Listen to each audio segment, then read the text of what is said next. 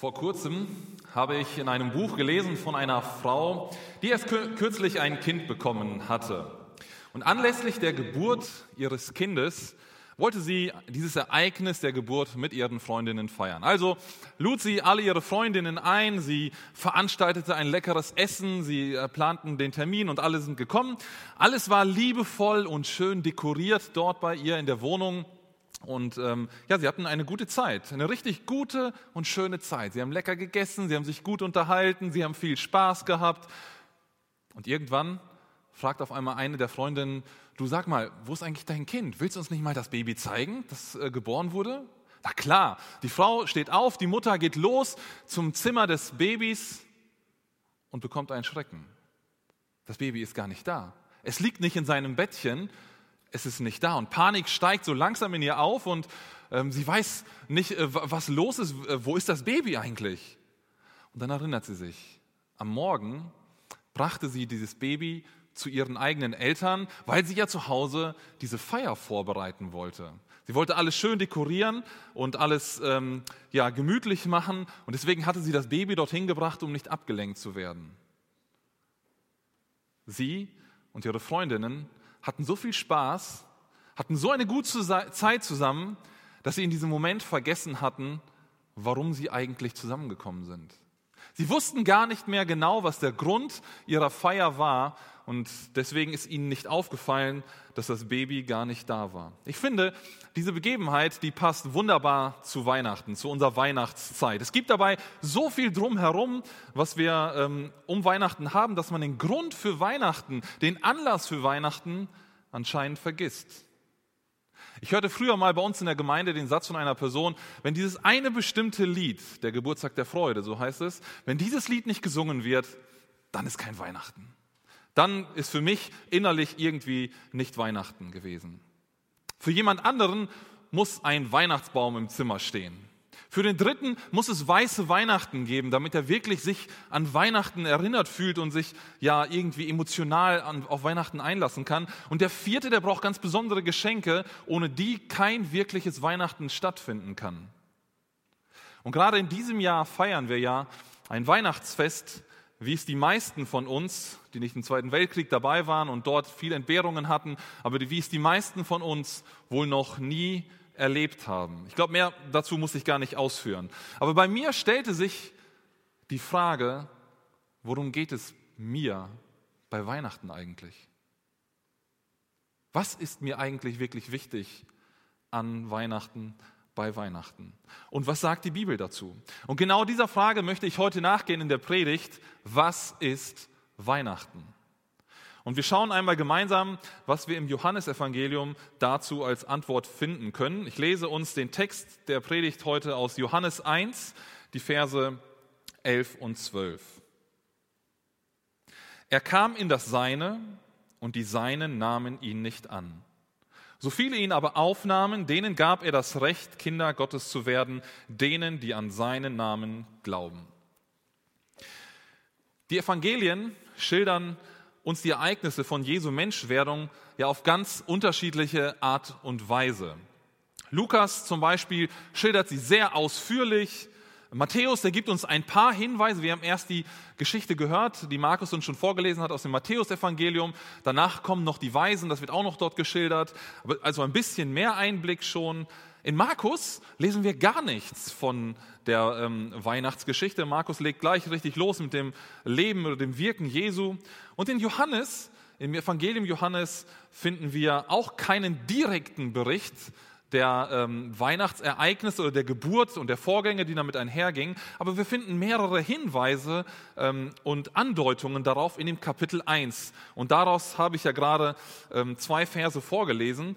Diese Verse, die ich gerade las, die zeigen uns die Weihnachtsgeschichte so im Kurzformat, in Miniaturausgabe. Hier wird gesagt, er kam in das Seine. Gott wurde Mensch. Jesus kam auf diese Erde. Und das ist die Botschaft, die dahinter steckt. Das ist die Botschaft von Weihnachten.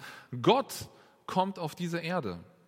Über Jahrhunderte hinweg hatte Gott seinem Volk immer wieder den Retter oder einen Retter angekündigt. Immer wieder sind die alttestamentlichen Propheten zum Volk Israel gekommen und haben ihnen Hinweise gegeben auf die Zukunft, auf die Zeit, wenn der Retter, wenn der Messias, der Christus kommen wird. Und Israel wartete sehnsüchtig auf diesen Retter, auf den Erlöser, auf den Messias. Gerade in der Zeit, in der Jesus geboren wurde, waren sie unter der Macht der Römer, also besetzt von einer feindlichen Macht. Und in dieser Zeit warteten sie umso mehr darauf, dass der Retter, der Erlöser kommt. Und in diesem Vers hier in Johannes 1 sehen wir oder lesen wir, dass Gott nun sein Versprechen einlöst. Er liefert würde man heute sagen. Es sind nicht nur leere Versprechen, die Gott irgendwie abgegeben hat, nicht nur leere Worte, sondern Gott steht zu seinem Wort und Gott macht es wahr. Gott sendet den Retter. In manchen anderen Übersetzungen steht hier, anstatt er kam in das Seine, er kam in sein Eigentum. Und Johannes benutzt hier einen Begriff, der etwas beschreibt, wo man hingehört. Zum Beispiel die Heimat. Das ist meine Heimat, die mir gehört. Das meine, also dieser Begriff wird in, in der Bibel auch für die eigene Heimat verwendet. Also man kann dort, es kann bedeuten, er kommt dorthin, wo er hingehört. Oder was einem persönlich gehört. Der Begriff wird auch benutzt zum Beispiel für das eigene Haus, mein eigenes Haus. Ähm, das gehört mir und so kann es eine unterschiedliche Bedeutung oder unterschiedliche Nuancen ähm, betonen. Jesus kommt aber, können wir festhalten, dorthin, was ihm rechtmäßig gehört. Dort, wo er hin muss, dort, ähm, wo er hingehört. Er hat diese Welt geschaffen und er ist derjenige, der sie am Laufen erhält. Der fortwährend dafür sorgt, dass diese Welt weiter existieren kann, dass alles seinen Gang nimmt. Und Jesus kommt nun in diese, seine eigene Welt. Er hätte jedes Recht gehabt, mit rotem Teppich und mit Scheinwerferlicht empfangen zu werden. Ich hörte kürzlich ähm, einmal von einer Reise, die die Königin Elisabeth aus England äh, nach USA gemacht hatte. Also ein Staatsbesuch, den, der sie in die USA führte. Und äh, man halte sich fest, sie nahm auf diesem Flug von England in die USA circa 1800 Kilogramm Gepäck mit, persönliches Gepäck für sich, für jeden Auftritt, für die, jede Möglichkeit, wo sie auftreten sollte, zwei, mindestens zwei Outfits, die sie dabei hatte und noch zig andere Sachen, die ganz besonders für sie waren. Zum Beispiel eigenes Blut, falls sie eine Bluttransfusion bräuchte, wäre das passende Blut gleich dabei. 1800 Kilo schleppt sie mit im Flugzeug, um dorthin zu kommen. Außerdem einen eigenen Friseur, drei eigene Ärzte, viele weitere Bedienstete, Leibwächter und so weiter. Ihr wurde in den USA der rote Teppich ausgerollt, weil sie die Königin von England ist, die zum Staatsbesuch kommt. Wie gegensätzlich ist da das ärmliche Kommen Jesu auf diese Welt. Und die Reaktion, die Jesus erfahren musste, als er Mensch war, wurde. Wir lesen hier, und die Seinen nahmen ihn nicht an. Jesus erfährt offene Ablehnung von denen, die eigentlich ihm gehören. Die Menschheit lehnte Jesus ab. Sie will nichts mit diesem Sohn Gottes zu tun haben.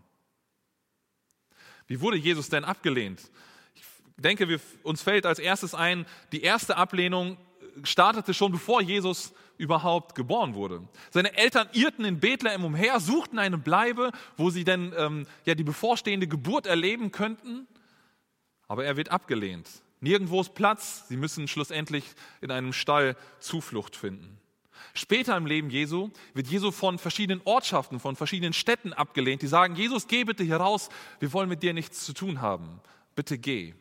Er wird abgelehnt von den Schriftgelehrten, von den Pharisäern seiner Zeit, weil er einfach nicht in ihr theologisches Konzept passt. Ein Mensch hier, der der Sohn Gottes sein soll? Nee, das geht nicht. Und er wird abgelehnt.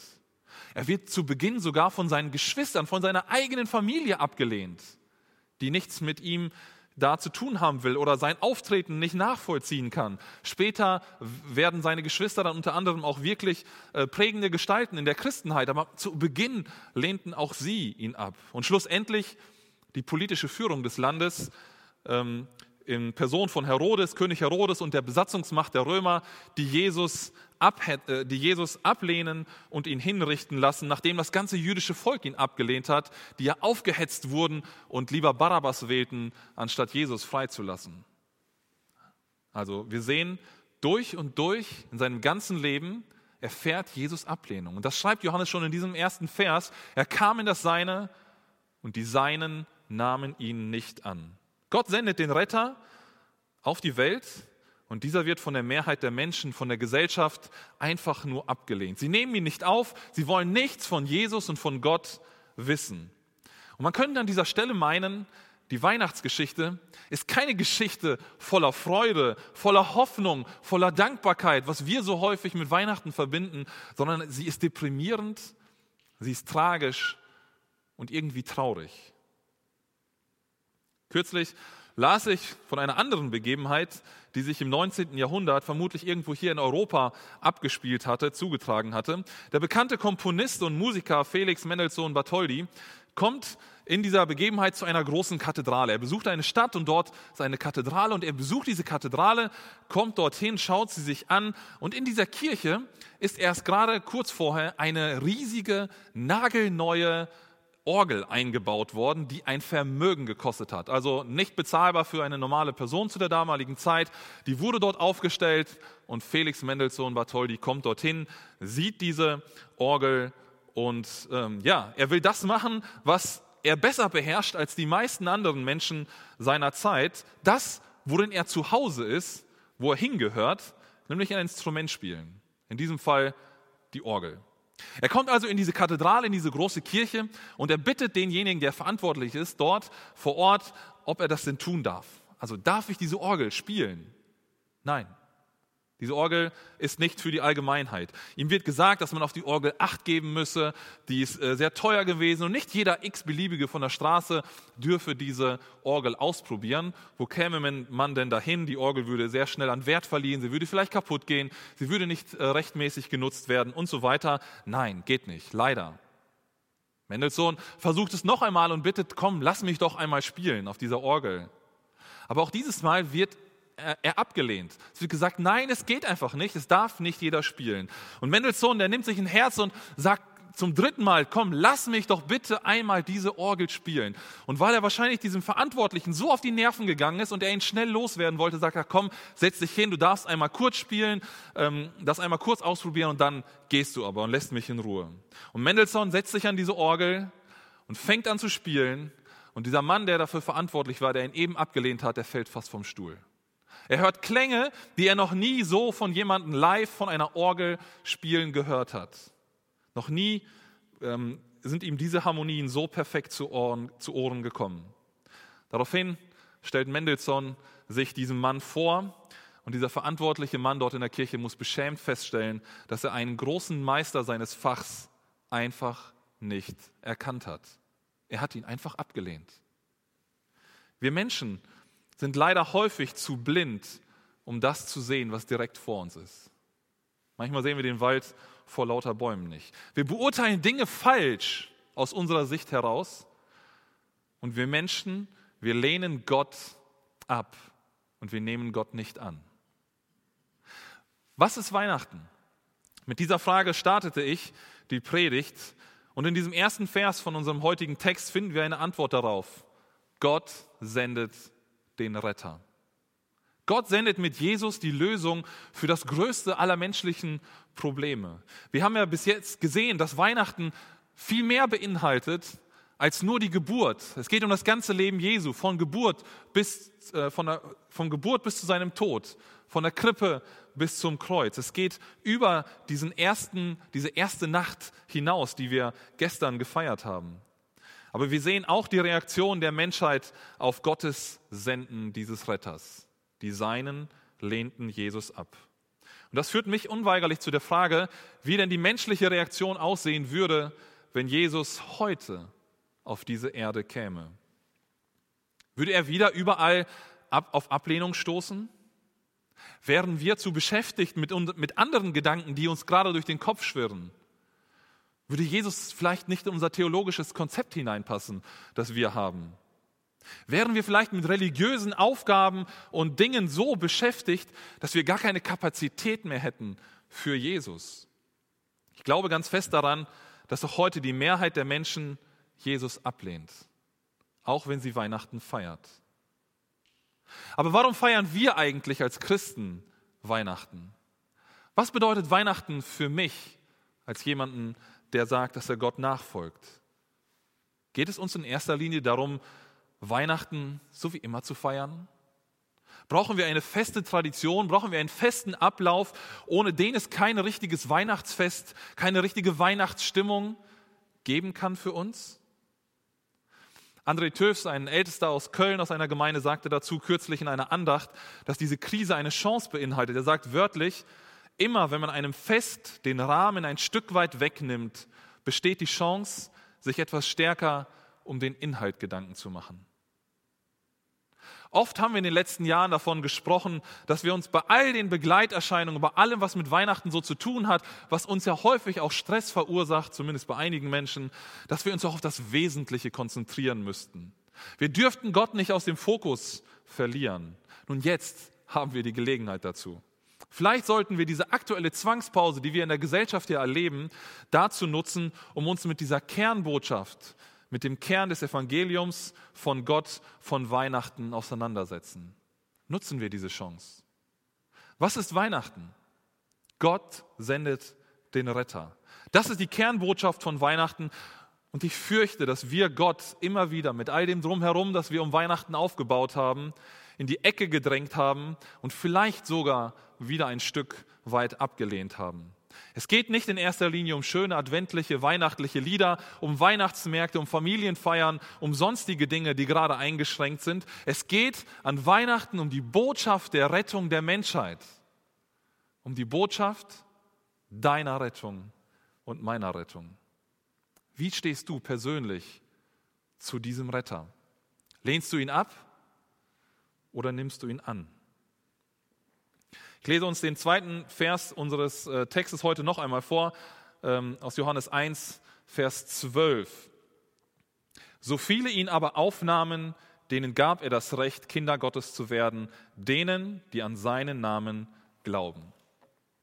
Und hier wendet sich das Blatt so ein wenig. Diese deprimierende Tatsache der Ablehnung Jesu aus Vers 11, die hält sich ein Stück weit auf. Johannes gibt uns auf unsere Frage, was Weihnachten denn nun ist, eine noch genauere Antwort.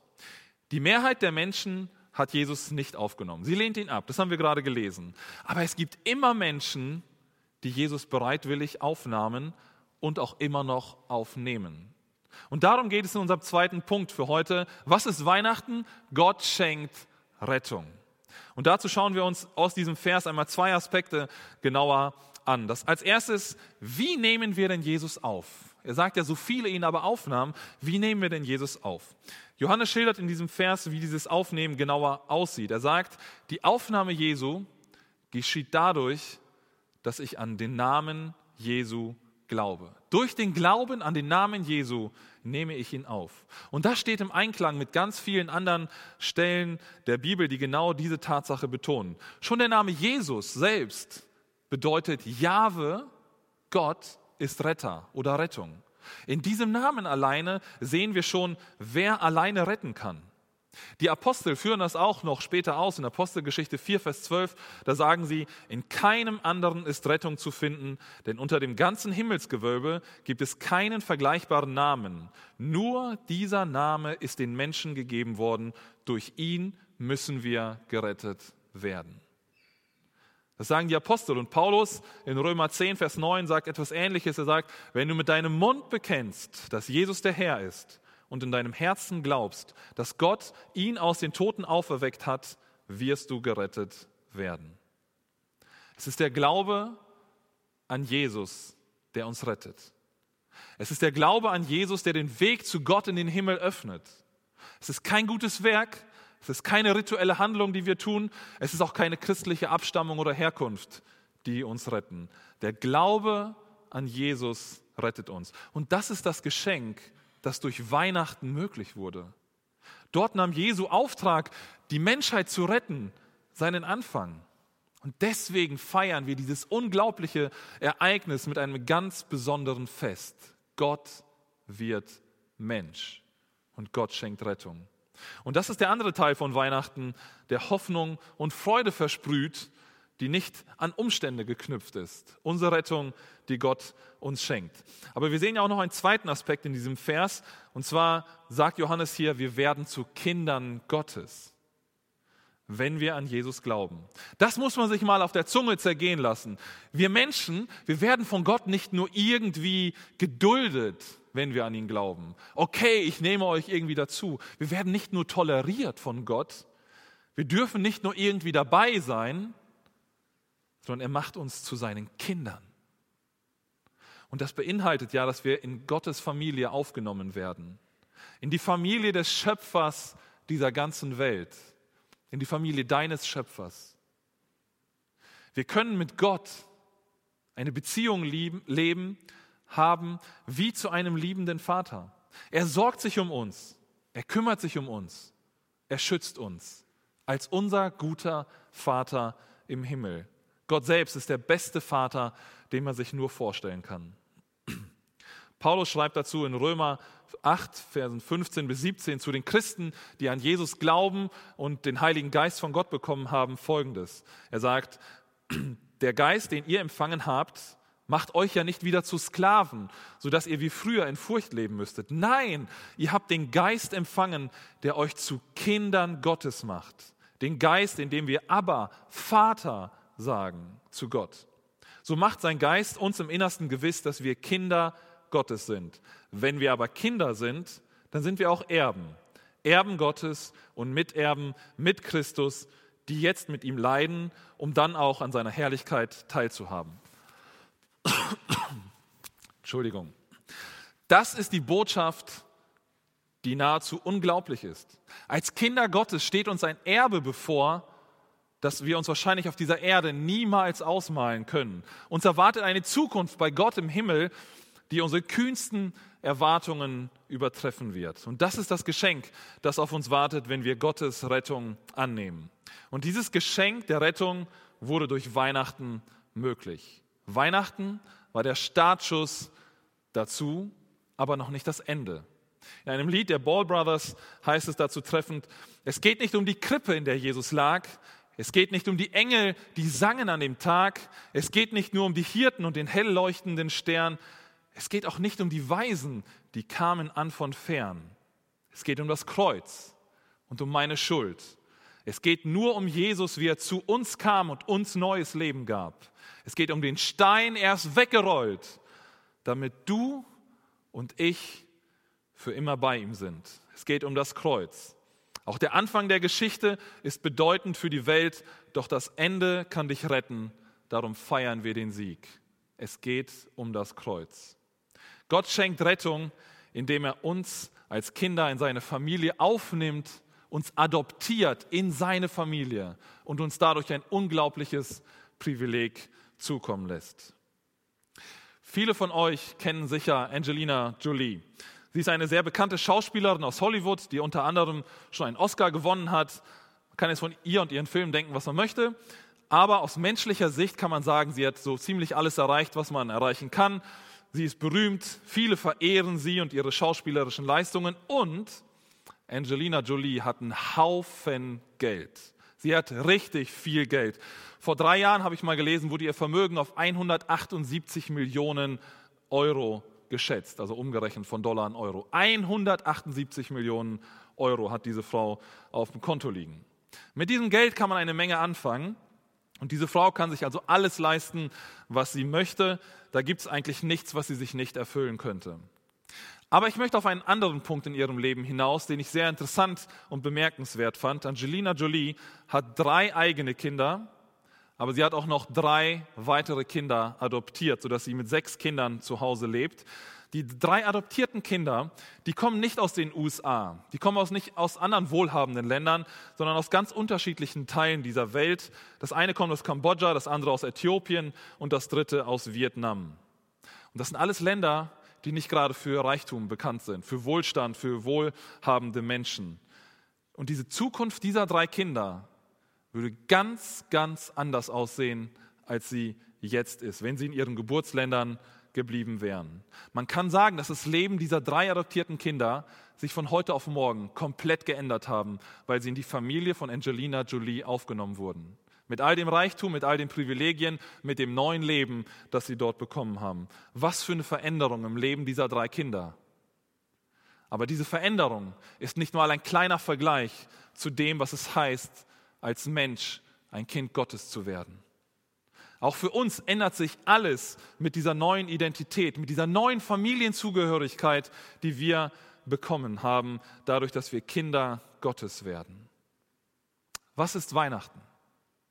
Durch das, was an Weihnachten begann, veränderte Gott die ganze Weltgeschichte. Gott schenkt Rettung. Gott macht es möglich, dass du und ich, dass wir nicht mehr ziellos und perspektivlos durch dieses Leben rennen. Vielleicht hast du bis jetzt noch nie so wirklich über Weihnachten nachgedacht und über die Botschaft, die dahinter steht. Dein Leben besteht aus Arbeiten, aus Schlafen, aus Freizeitbeschäftigungen, aus deiner Familie, aus deinen Hobbys, die du vielleicht hast. Und dann? Was noch? Was gibt dir wirklich Kraft in, in schweren Zeiten, die dich erreichen? Was trägt dich durch in deinem Leben, wenn es hart auf hart kommt? Gott bietet uns so viel mehr an. Gott zeigt uns eine Perspektive auf, die über dieses Leben hier hinausgeht. Er will uns wirklichen inneren Frieden, wirkliche Ruhe schenken, auch wenn die Umstände um uns herum alles andere als beruhigend sind. Er bietet auch dir eine Zukunft bei ihm im Himmel an, die ohne jeden Schmerz, ohne Tränen, ohne Krankheiten, ohne Leid sein wird. Gott bietet dir durch Weihnachten an, sein Kind zu werden. Ist das nicht überwältigend? Und du wirst sein Kind, wenn du an Jesus glaubst, wenn du für dich in Anspruch nimmst, dass Jesus für deine persönliche Schuld gestorben und auch verstanden ist und die gerechte Strafe für deine Schuld getragen hat. So wie Paulus sagt, glaube es und bekenne es, dann wird Weihnachten für dich zum ersten Mal wirklich Realität fernab aller Begleiterscheinungen, fernab aller Verpackungen, die um Weihnachten herum sind, dann hast du erkannt, worum es hier an Weihnachten wirklich geht. Aber auch für uns als Christen, die wir Jesus schon nachfolgen, ist es so wertvoll, sich wieder einmal mit dem Kern der Weihnachtsbotschaft auseinanderzusetzen. Wir wissen ja, dass Jesus für uns geboren wurde, dass er auferstand, dass er starb und auferstand für uns. Aber an einem Festtag wie Weihnachten haben wir noch einmal die Möglichkeit, diese Botschaft noch einmal wirklich viel konzentrierter und viel stärker auf uns persönlich wirken zu lassen. Lasst uns doch diese Feiertage in diesem Jahr dazu nutzen, um Gott ganz besonders zu danken, was er, was wir an Weihnachten durch ihn bekommen haben. Du und ich, wir sind Kinder Gottes, des Schöpfers und Erhalters dieser Welt, Kinder des Höchsten. Danke Gott. Lass uns Gott dafür danken. Wie ist deine Reaktion auf dieses Geschenk Gottes? Nimmst du es glaubend an oder willst du es vielleicht nicht haben und lehnst es ab? Wir sind in dieser Predigt einer Frage nachgegangen. Was ist Weihnachten? Und Johannes zeigt uns zumindest zwei Aspekte hier in diesem Text auf. Erstens, Gott sendet den Retter. Gott wird aktiv, Gott macht den ersten Schritt auf uns Menschen zu. Und zweitens, Gott schenkt uns damit Rettung. Und wir erhalten diese Rettung, wenn wir an Jesus Christus glauben. Lasst mich schließen mit einer Geschichte, die ich von dem Prediger Tony Evans gelesen habe.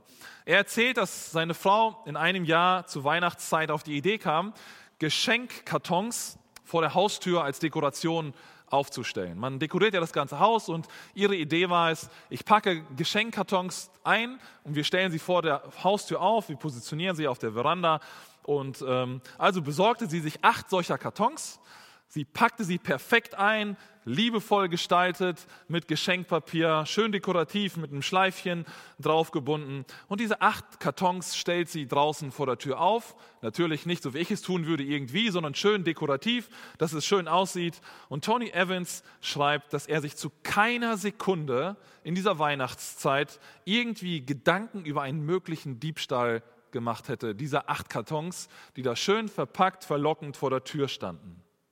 Warum? Sie sahen zwar toll aus, hatten aber keinen Inhalt. Es war nichts Wertvolles in ihnen. Auf die Frage, was Weihnachten wirklich ist, antworten viele Menschen und leider auch viele Christen nur mit Dingen, die nur als Verpackung dienen. aber der Karton ist leer. Außen sieht es toll aus, aber man weiß nicht mehr, worum es an Weihnachten wirklich geht. Oder man lässt sich zumindest nicht neu von dieser Botschaft berühren. Ich wünsche uns, dass wir uns einerseits an dieser schönen Verpackung von Weihnachten erfreuen können, sie genießen können mit allem, was da drumherum so zu finden ist. Aber vor allem wünsche ich uns andererseits, dass wir Weihnachten mit echtem Inhalt füllen können. Gott wird Mensch und schenkt uns Rettung. Amen.